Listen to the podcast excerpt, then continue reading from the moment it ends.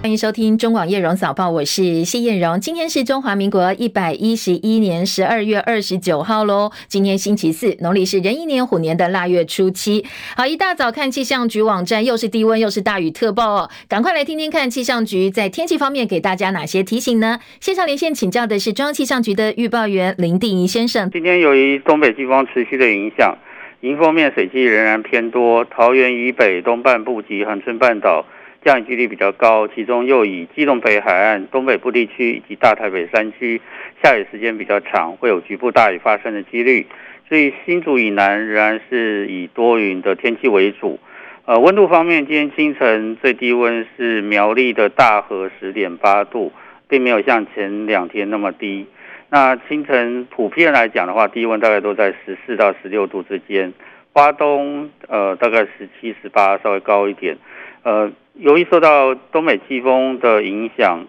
那今天清晨就是苗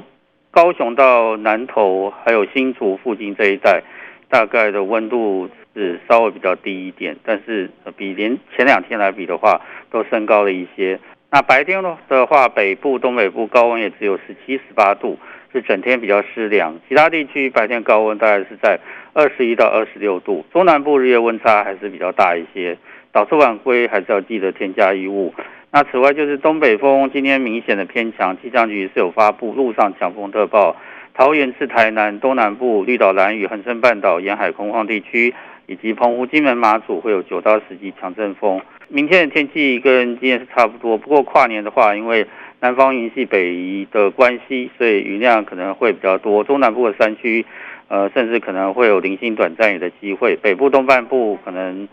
呃，就是都都是阴雨天为主。以上气象资料是由中央气象局提供。啊，请定一留步哦，因为二零二二年快要结束，加上今天剩下三天嘛哦。如果说元旦要看新年曙光的话，从天气的角度，你有哪些提醒呢？目前来看的话，就是迎风面的云量比较多，而且呃，桃园以北东半部甚至都可能会有下雨的机会，所以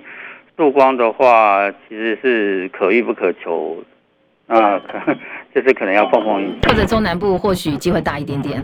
呃，中南部可能云量也是比较多一点。OK，好，谢谢定义的提醒啊。所以听起来呢，可能真的全台湾都要碰运气哦，不要以为在中南部可能机会高一点，因为云量还是偏多的。当然，呃，可以去碰运气，但是保暖工作要做好哦。好，讲到天气，其实全球今年都受到极端天气的影响，包括现在罕见极地气旋侵袭北美，美国的暴风雪死亡人数已经超过六十二人了。同一个时间，美国总统拜登跟家人却到美属。维京群岛去度假，所以今天福斯新闻的主持人就痛批拜登，说他在美国人民对抗暴风雪之际呢，竟然准备去享受美好时光。欧洲各地则是高温干旱导致农作物枯萎，森林大火肆虐大片土地。英国的气象局今天发布了一份声明，说今年英国是有记录以来最热的一年，除了经历热浪、降雨极少之外呢，各地出现最高年均温超过了二零一四年写下的先前记录。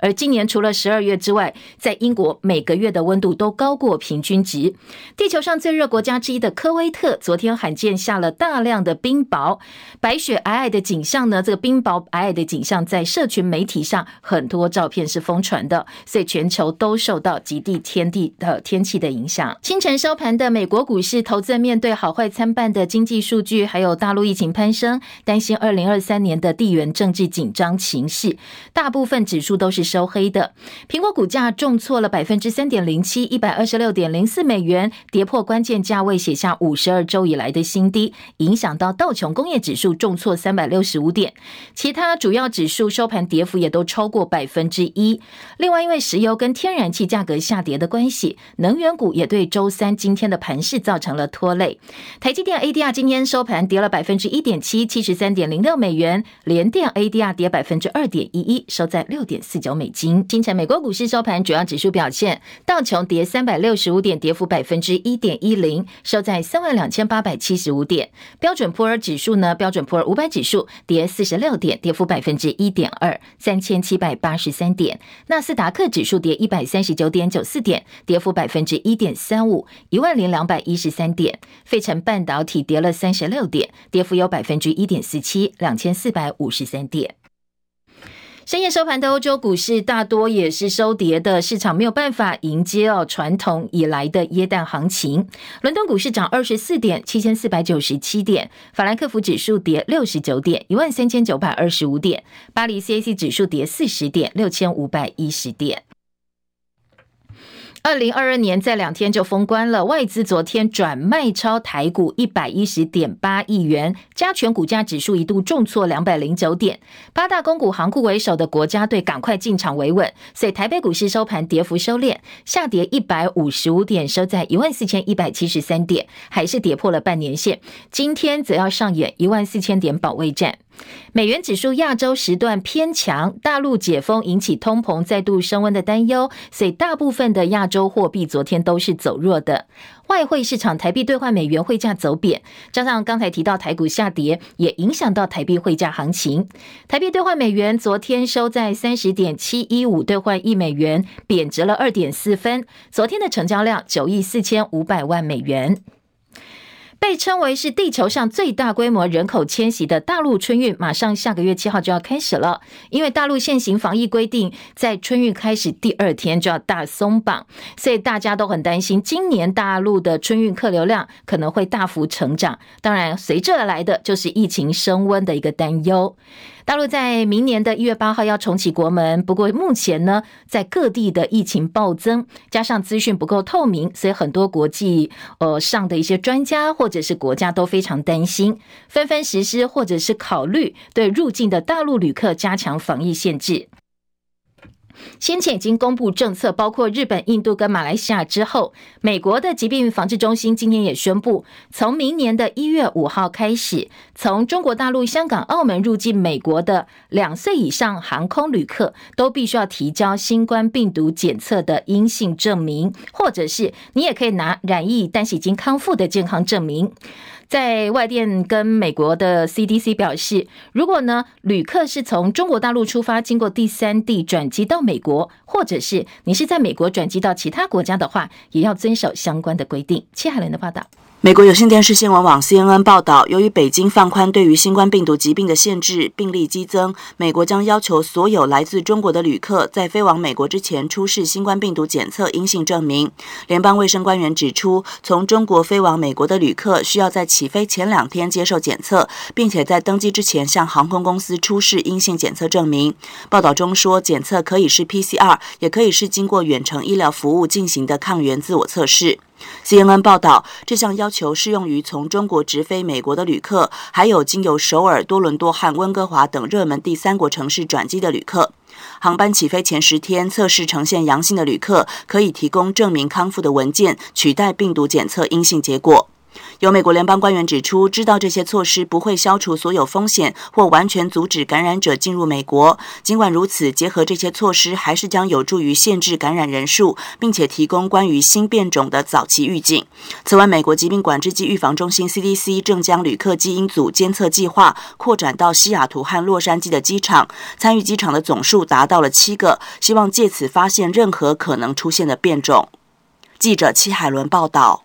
意大利的卫生部长斯基拉奇今天表示，他下令要求所有从中国入境者接受强制筛检。而率先实施筛检的伦巴底当局说，光光是一个航班有过半数乘客筛检之后是出现阳性反应的。而法国跟泰国则是率先公开表示，他们非常欢迎陆客到访。法国驻华大使馆昨天发布微博说，很欢迎陆客，而且还展示很多张法国的美景跟美食照片，所以很多大陆网友都好开心哦。很多微博网友暗赞表示感谢大气的法国领馆，也欢迎法国朋友到中国大陆去做客旅游。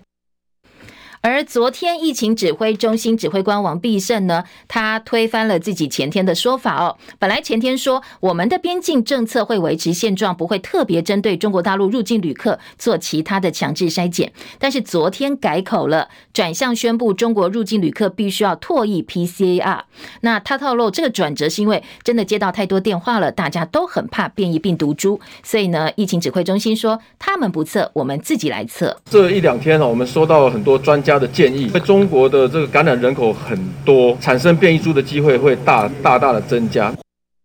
好，另外，台湾医务管理学会理事长洪子仁说，第一波欧米广疫情通常感染人数是最多、致死率最高的。台湾从今年四月走到八月，大概经过五个月的时间，所以你算一算，中国大陆第一波疫情如果从十一月初开始算的话，呃，最快最快可能至少也要延续到三月底。所以他认为，我们这一波的强制筛检应该要持续到三月底，要加强提高边境防疫的强度，才能够知道有没有出现大魔王的变异病毒株。会不会如同去年的印度在大流行之后产生 Delta 的一个病毒？大陆的大流行之后会不会产生新的变异株？持续必须要呃观察。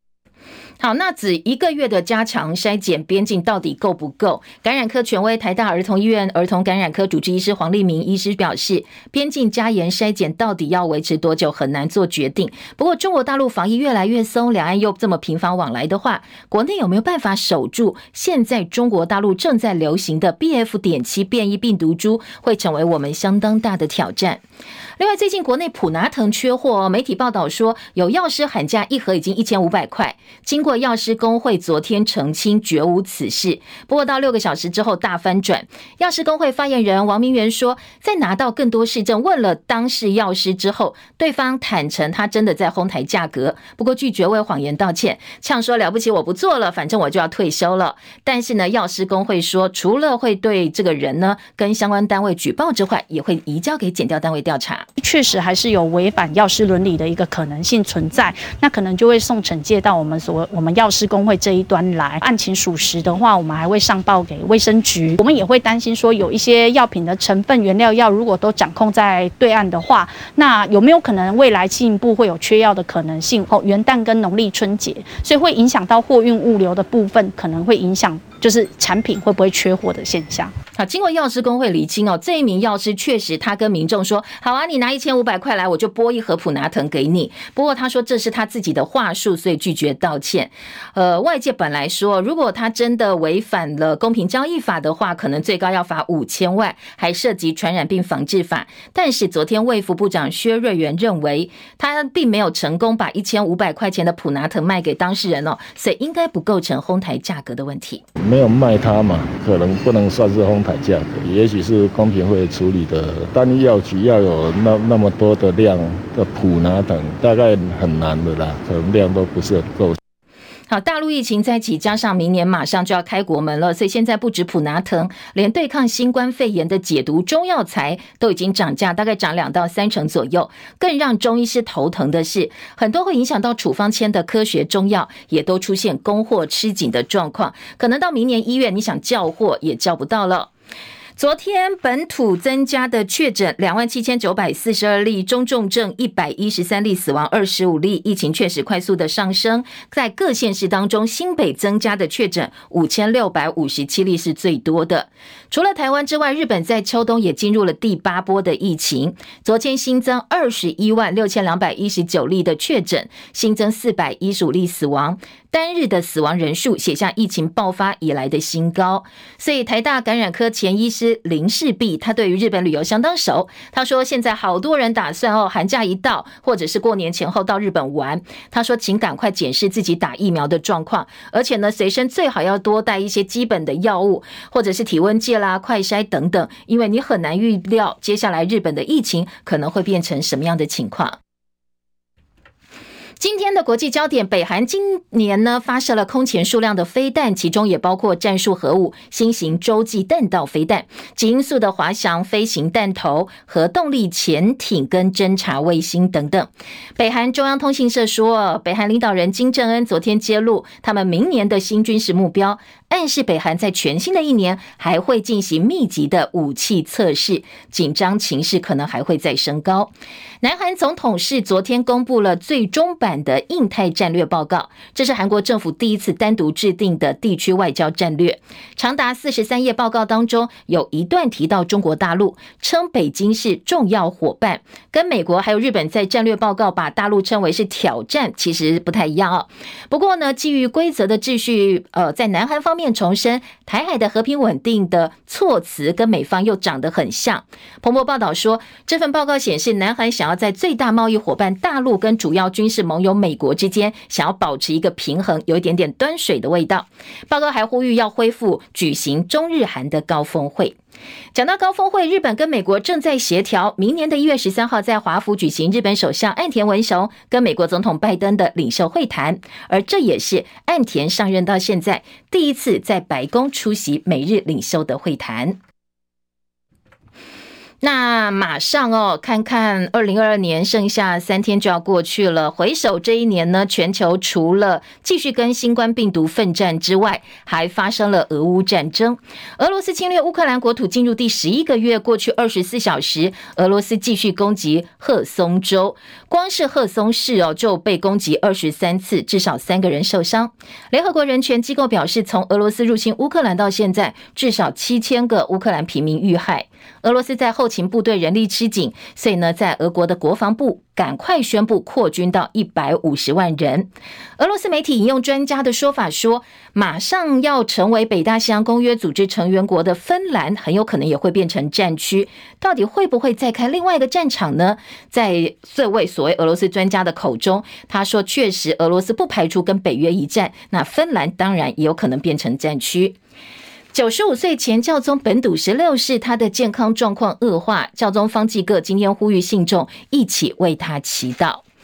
中国大陆在国台办最新的主任人事部分，本来被认为已经退居二线的中共中央对外联络部，就是中联部的前部长宋涛，确定要接掌国台办。因为宋涛已经六十七岁，他又不是中共第二十届的中央委员，所以他来接国台办主任，被认为是。打破了过去大陆官场的多项惯例。回顾过去这一年，发生了好多好多的大事哦。当然，新冠病毒、俄乌战争、能源物价高涨、伊丽莎白二世女王过世，还有瑞士网球名将费德勒宣布退休，这些都是呃曾经占据了很大媒体版面的重要国际新闻。我们来听一下哦，我们资深编译叶博弈帮大家整理了回顾过去一年相当令人难忘的国际大事。二零二二年一开年，对全球最重大的事，并不是北京冬季奥运，而是北京冬奥结束后四天，也就是二零二二年二月二十四号，俄罗斯大举入侵乌克兰。这场战争不但到现在还没有结束，同时也造成全球能源与粮食价格大涨。联合国粮农组织指出，全球粮价指数已经连续三个月创历史新高。欧洲的天然气价格也刷新纪录，令民众生活叫苦连天。除了俄乌战争之外，北韩今年也拼命发射飞弹。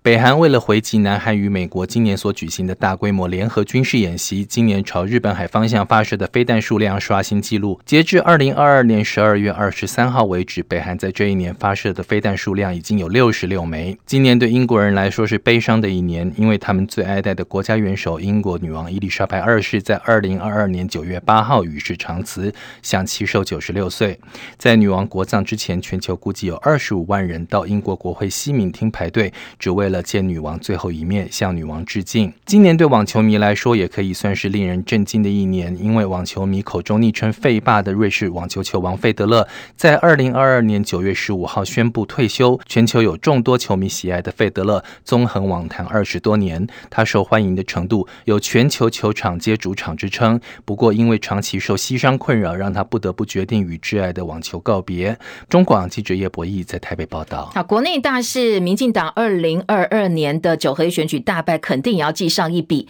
而民进党的检讨报告昨天已经做出来了。检讨小组召集人郑文灿说，民进党在青年跟中间选票流失是这一次地方选举挫败的最主要原因。那为什么青年跟中间选票会流失呢？来听听看郑文灿的说法。民意可以在州，也可以复州，很明显的选票有大幅的流失。特别是中间选民以及年轻选民，这代表了民意的不满。那特别是在疫情、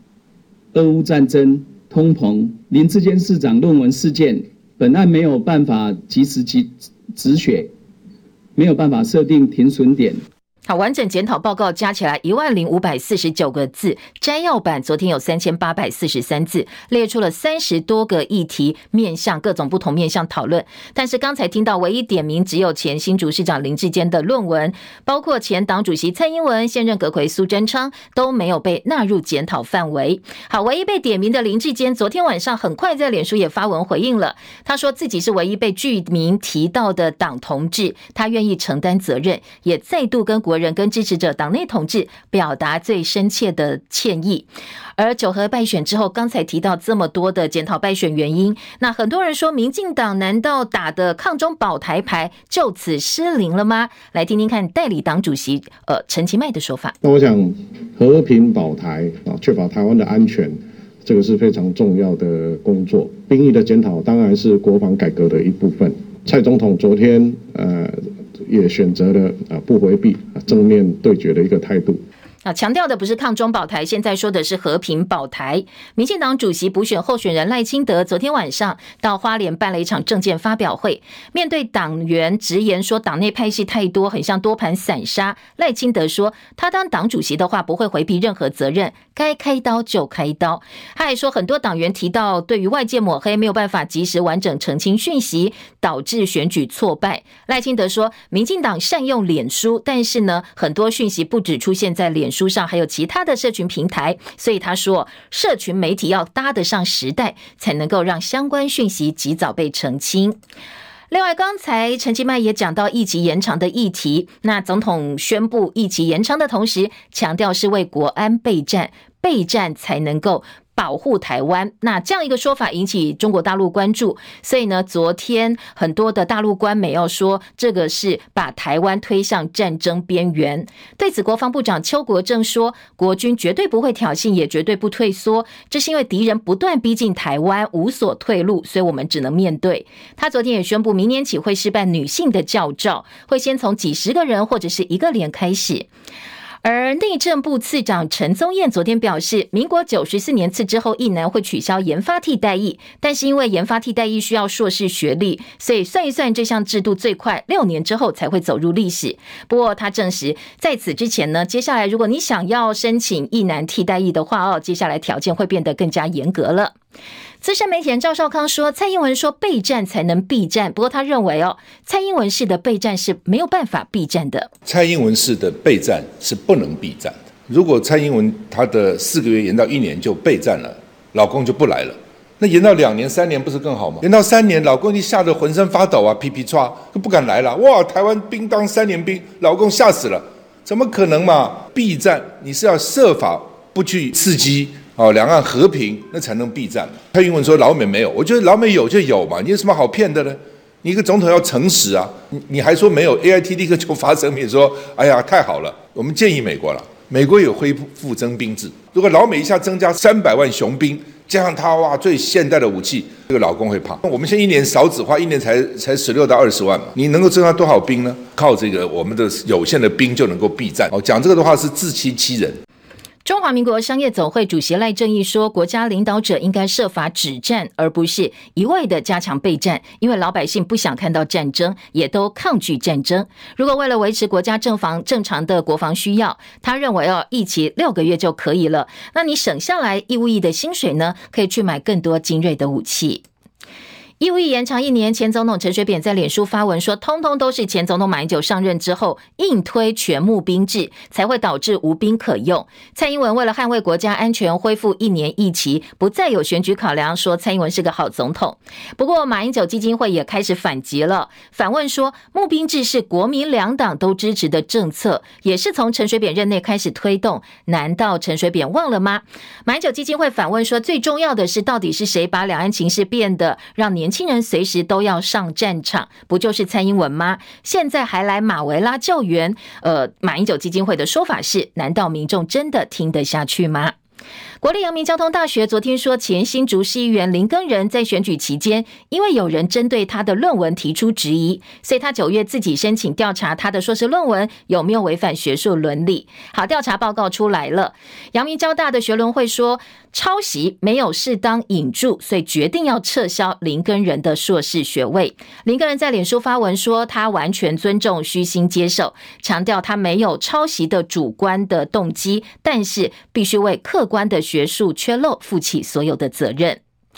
少子女化影响到大专院校，教育部公布了一百一十一学年度大学新生的注册率，有十九间学校没有达到六成，比去年七间学校大幅增加将近两倍。其中又以高苑科技大学注册率百分之二十四点五一最低。那私校表现最好的是长庚科大、中原大学，注册率都超过百分之九十七。不过私校工会警告说，可能未来五年内可以看到的是，至少有四十所的私校会因此退场，好，其中又引起大家讨论的是，很多大学校系的系所招生率是挂零的，包括了论文门争议很大的台大国发所，它的博士班呢是没有任何学生来报读的。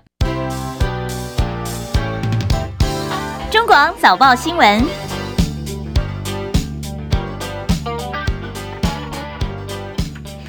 来关心的是今天早报头版内页的新闻重点。首先在头版头条部分，呃，今天各个报纸选择的头版头条焦点不太一样哦。联合报头版头聚焦的是绿营的败选检讨，大标题着重的部分则是说，呃，没有看到检讨蔡英文的部分。那这个话题呢，其实今天在联合报除了头版头条之外，内页也做了一个版面来看一看这一次民进党的败选检讨。在三版下半版面，联合报放的是二零二二年整理的前五大新闻。呃，不知道是不是算庆幸？其实从联合报整理的新闻当中说，国人还蛮关注国际新闻，因为前五大。当中有四条是国际焦点哦。好，这五条新闻快速告诉大家：首先是俄乌战争第一，再来绿营九合一大败，还有呢，南韩梨泰院的踩踏事件，日本前首相安倍晋三遭到枪击身亡，以及美国众议院议长裴洛西访问台湾之后造成的一个军情紧张。这是联合报哦，今天在头版下半版面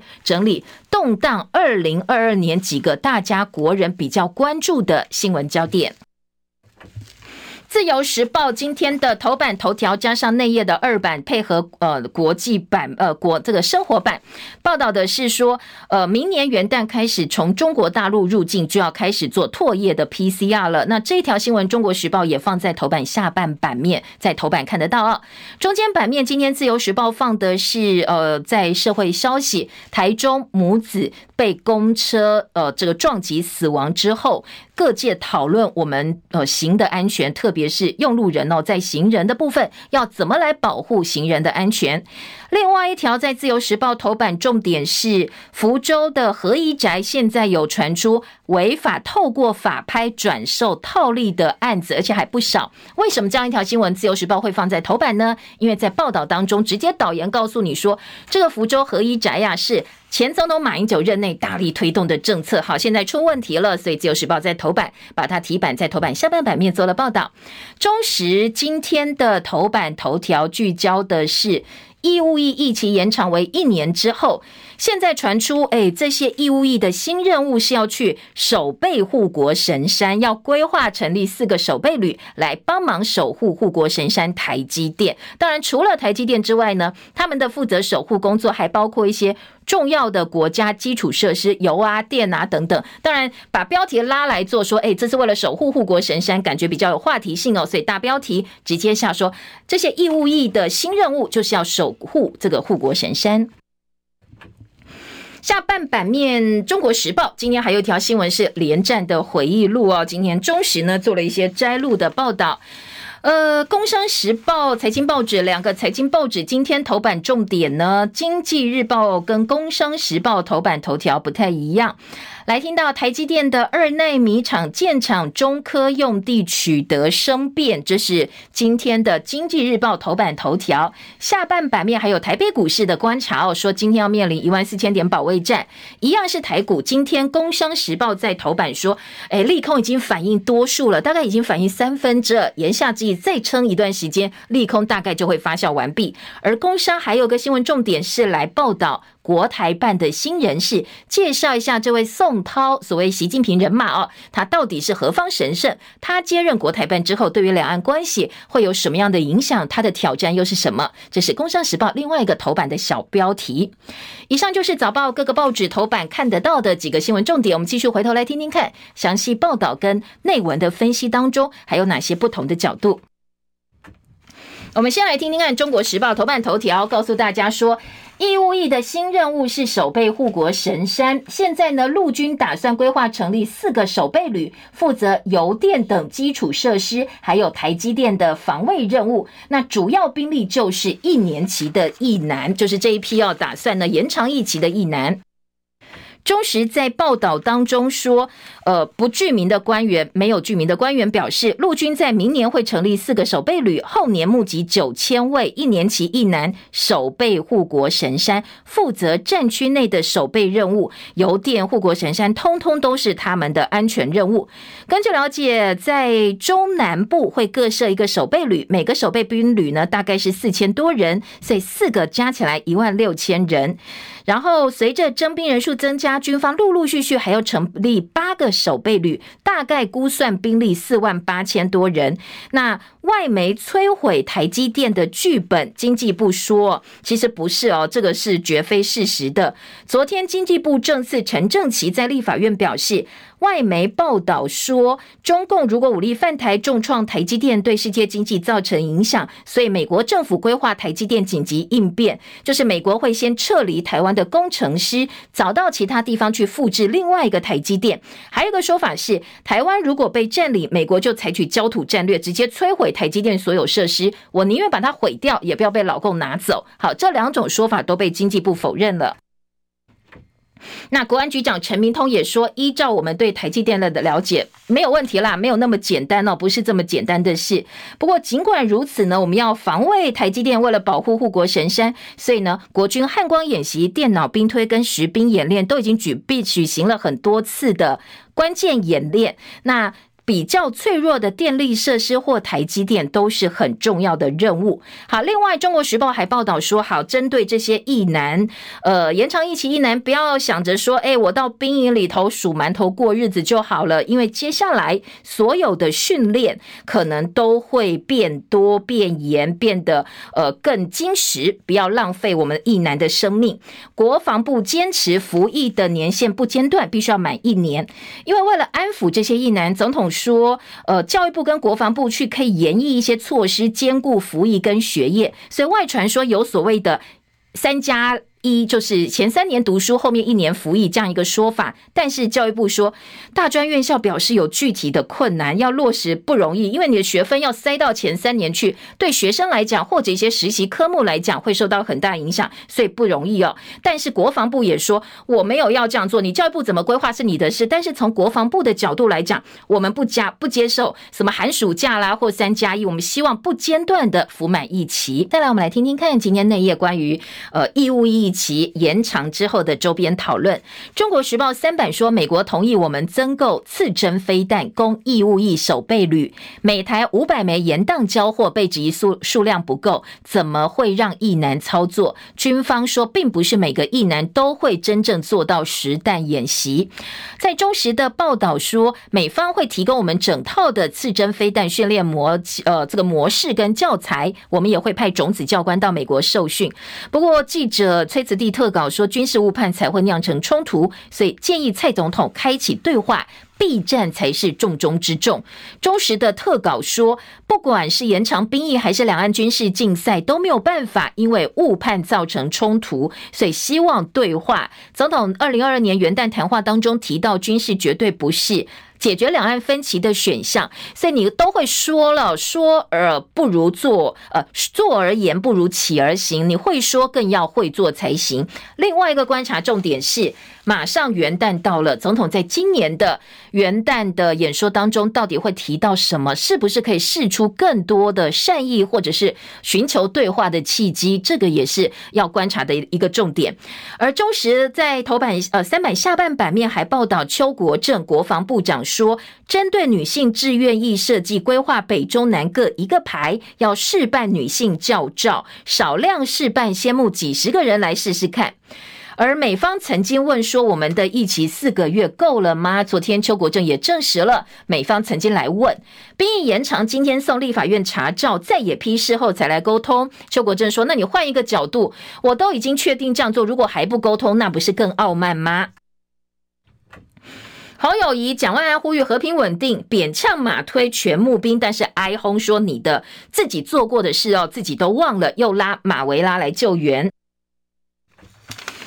自由时报今天三版整个版面则是接见日本安倍派参议员的时候，蔡英文强调继续跟美日欧紧密合作，也做了一级的调整，希望能够展现捍卫国家的决心。退役将领说，义务役恢复一年装备跟教育，通通都要跟上。国军说会陆陆续续新建靶场，同时刚才提到要再增购赤针飞弹。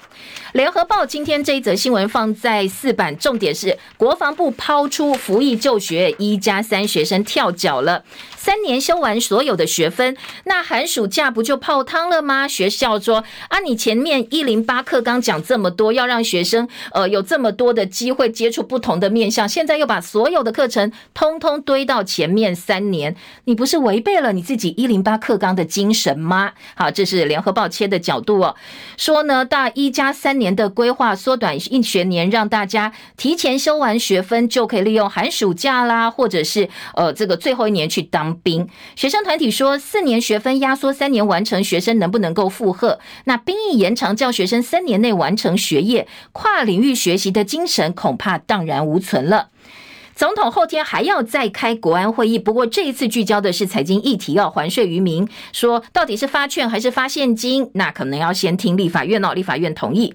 在呃今天的这个联合报内页的四版也有报道，连战回忆录说曝光了关键的文稿，因为三一九枪击案取消的选前之夜讲稿昨天出哦出土了，就是被大家看到了。这则新闻中时联合都有报道，中国时报在头版的下半版面的标题说。呃，连战回忆录认为，两岸最后就是要追求最终的和平，见证了一甲子台湾的政治、经济、民主历程的连战。他到底呃，在详细的回忆录当中有哪些具体的说明，或者是故事的回忆？明年一月十七号就会出版上市。今天的《中国时报》摘录了部分内容，说，呃，包括了还原二零零五年和平之旅一次的联湖会、四次联席会的历史场景，对两岸关系认为应该推动对话、推动和平。再来，在三一九枪击案的部分呢，因为受到枪击案影响，没有发表的讲稿内容说。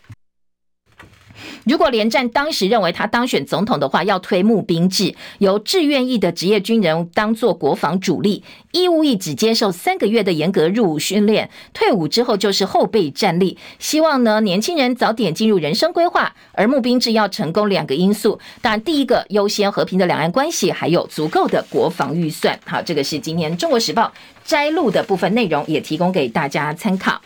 再来听到的是关于民进党的败选检讨，联合报放在了头版的头条来报道。联合报头版头条大标说，绿营败选检讨不见菜，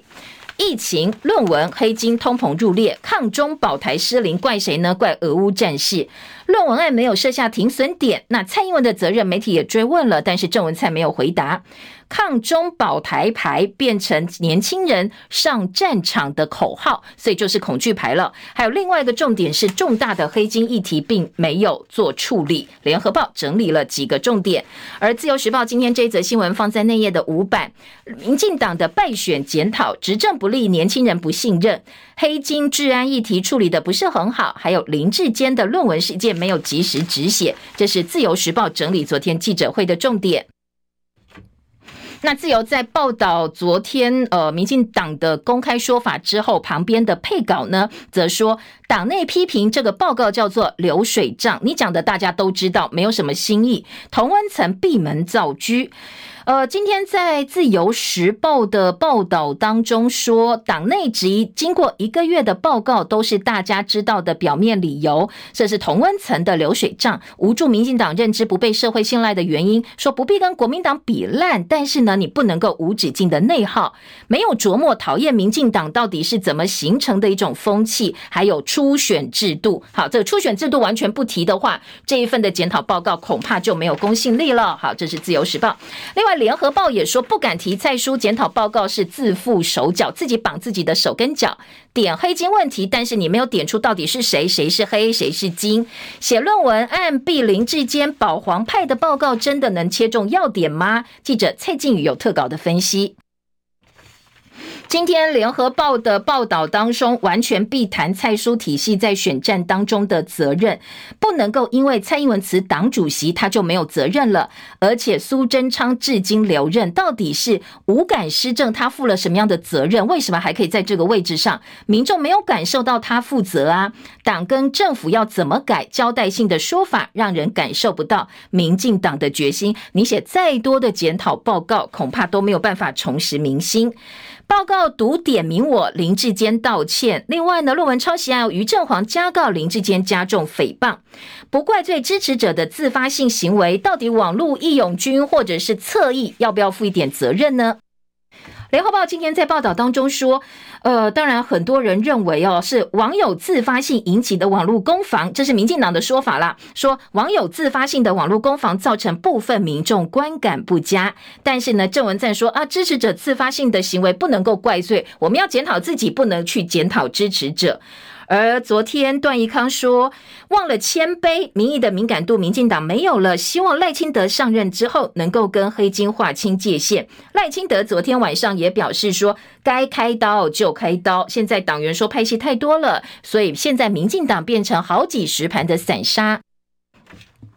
另外还有一个切点是在野党看绿营的检讨报告，说你在野党检讨的这些在呃国民党或者是其他时代力量、民众党的眼里呢，说你是检讨给同温层看的了哦，并并不是真正的要做检讨。另外在国民党方面，同舟计划也被嘲笑哦，说只看到跳船。正副议长选举跑票频传，赵少康批评党主席朱立伦没有给交代，粉饰太平必结恶果。好，中国时报有报道，刚才提到在蓝营四线。县市议长选举跑票的话题哟。昨天资深媒体人赵少康批评正副议长选举过去好几天了，除了县市党部提报开除了一大堆违纪者党籍，党主席朱立伦没有把话说清楚，给大家交代。他揶揄党主席朱立伦主持党务只看到跳船，哪里来的同舟呢？国民党文传会副主委林嘉欣说，这一次正副议长选举违纪状况很多，跟同舟计划没有直接的关系。另外，周十四版版头是。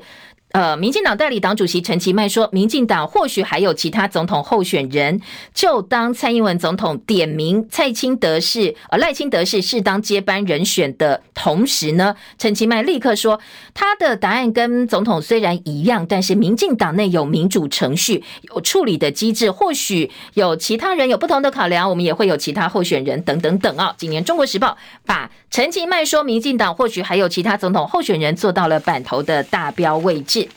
再来听到的是，呃，今天在自由时报的头版头条部分有哪些重点新闻？首先，头版头条讲的就是从中国大陆入境要做唾液的 PCR 筛检，阳性隔离五加 N 天简体抽样病毒，呃，这个定序要先定序哦。今天在自由时报报道提到，防五肺疫情烧进来，元旦起对中国入境旅客再加防火墙。行院长苏贞昌昨天拍板，对中国旅客加强裁剪，为期一个月，仍然不开放中客来台湾观光。说呢，你除了从中国大陆直接来之外，你搭中国的四个直航航线，不包含港澳，还有金马民众春节的交通专案，就是小三通的专案，到台湾来的话，机场或者是港口都要进行唾液的 PCR 筛检，那当然一个月够不够？这后面还可以再做调整。嗯，这则新闻各个报纸都有啊。联合报在话题版说，采检为期一个月，那境外移入又写下九月以来新高，所以本来台湾的病例数在前阵子是比国外进来的多，但是呢，疫情再起之后，境外移入来的病例数又写下新高，要特别注意，严防大陆 BF. 点七变异病毒株。专家说，视讯看诊给药，在农历过年期间不能够断掉，这点很重要。而自由时报说，专家建议大陆旅客入境做 PCR，最好是持续到三月底才能够监测有没有大魔王的变异病毒株。好，这是各个报纸啊。另外，在大陆疫情呢，今天的《旺报》在头版说，大陆疫情第二轮调查，四川感染率已经超过六成了，所以呢，可以看得出来，感染这么高，应该高峰已经过去了。好，这是呃《旺报》报道，比较担心的是大陆的春运了，春运期间或许疫情还。还会再升温。再来听到的是自由今天头版二题：公车撞死推婴儿过马路的母子。呃，今天自由时报在标题说，伊拉克籍的丈夫目睹痛批这个司机开得真的很快。好，来听听看这一起呃，这个大家觉得很不忍的一则社会新闻。台湾先前才被国际媒体 C N Travel 呢。说是行人地狱。台中在前天深夜发生，客运公车走到路口的时候，把一般道路当成了公车专用道，高速左转冲过路口，直接撞上了绿灯走在行人穿越道上一家三口，三十三岁的母亲跟坐在婴儿车上一岁多的儿子双亡。那活下来三十二岁是伊拉克籍的台湾女婿，他很生气，说司机开得很快，超级快，撞了三个司机还说看不到，真的很恶劣。那这个肇事公车。这是丰原客运二八零路线的末班车，司机说我没有赶下班，真的是因为光线昏暗加上视线死角，没有人没有看到有人在过马路。检方初判这个司机因为是 A 柱，如果有开车的话就知道，确实有一个 A 柱的视线死角。说检方说司机因为 A 柱的视线死角，加上没有注意到车车前的状况，所以才会酿祸。依过失致死罪裁定十万块交保。这个司机昨天跟家属道歉下跪，真的一直道道歉。但是对家属来讲，再多的道歉换不回亲爱家人的生命，又有什么用哦？今天联合报在社会新闻版也有，那头呃自由时报是头版，联合报说。呃，这个交长点名五县市交通死亡的事故多，那包括了高雄市、新北市、台中市、台南市跟彰化县。死者丈夫说，这个灯号有三十多秒，你公车只要稍微停下来就不会撞上，你根本就没有停哦。自由时报说，都是绿灯，母婴挨撞惨死，号志秒差可以加强人车分流。现在规范要授权地方政府同心来做评估，驾驶要先注意路况，而不是看灯。号就过，你即便变绿灯，你看看，如果有人闯，你也不要硬说哦，绿灯我就开过去嘛哦，不礼让行人，交通部要推加重处罚。好，自由时报几个点哦，提供大家做参考。继续再来听到的是疫情哦，今天内页新闻，《中国时报》在二版提醒说，第三波疫情再起，重复感染率上升了，所以呃元旦要小心哦，在农历过年之后，元月初可能会重新出现五万例大关。联合报今天的二版来关心封净零碳排的这个相关新闻，今天联合报说净零十二关键策略出来了。二零三零减碳目标上修到百分之二十四，不及六都，更远远低过日本。环保团体说这个数字太保守了。国发会三月底公布二零五零净零路径规划，昨天提出十二项关键策略的具体做法，说呢，呃，减碳目标上修到百分之二十四，那燃煤百分之二十，燃气百分之五十作为目标，这是电力的规划碳呃这个比例，再生能源百分之二十七到百分之三十。记者黄有荣说：“近邻政策你就只有开支票，大胆开支票，但是做的真的不够多。”内页新闻来关心，十九大专学校的注册率没有达到六成，写下了新高。首见国立技专，很多老牌私校雪崩式的下滑。未来五年私校说很担心要面临退场的问题哦，所以希望能够开放国际招生。好，顶大也招不到学生，诶，其实还蛮惨的，因为很多公立大学的系所招生挂零。刚才在前半段新闻有提到，论文门争议的台大国发所博士班没有人要念。另外，像清华大学天文所博士班、台湾。师大历史所博士班注册率也是大鸭蛋，还有包括其他五十四个系所，那公立大学注册率挂零有三十一系所，包括台大、清大、阳明、交大，所谓的顶大也都入榜。那有一些戏剧系、国发所，还有森林环境暨资源啦、绿色永续材料、分子医学研究所等等等哦，都是挂零的系所。好这是一个问题。今天各个报纸文教版都有看到。还有一则是，呃，台湾的教改之后呢，曾经获得包括师呃师铎奖在内多个奖项，一个高中老师蔡其华，他昨天晚间在脸书发文说，教了三十年的书，带校刊带了二十三年，现在他观察到台湾学生的作文能力、写作能力，现在是雪崩的速度在崩坏。那写作跟你的逻辑思考、沟通、表达，通通都有关系。那这个需要好好的来正视。这篇篇贴下面好多老师去呼应哦，说对我现在在学校教完全就是这个样子哦，用三 C 太多图像取代文字，然后中文系很多教学被边缘化，还有小朋友不看书了，通通在看这个电脑 YouTube，通通都是原因。那不过也有人反对啊，说这个时代他们不需要这么多的古文，不需要这么多文字，他们只要会图像就可以啦。所以代表的是写作能力这位被淘汰了。好，不知道大家赞成哪一种观点呢？再来听到的是，呃，今天《经济日报》头版头条，台积二奈米建厂遇到乱流，中科用地的取得可能会延到明年第三季。台股气虚，今天要打一万四千点保卫战。工商时报说，台股利空反应三分之二了，未来几个月呢是调整投资组合相当好的机会。以上是今天叶荣早报新闻重点，谢谢大家收听，明天同一时间再会喽，拜拜。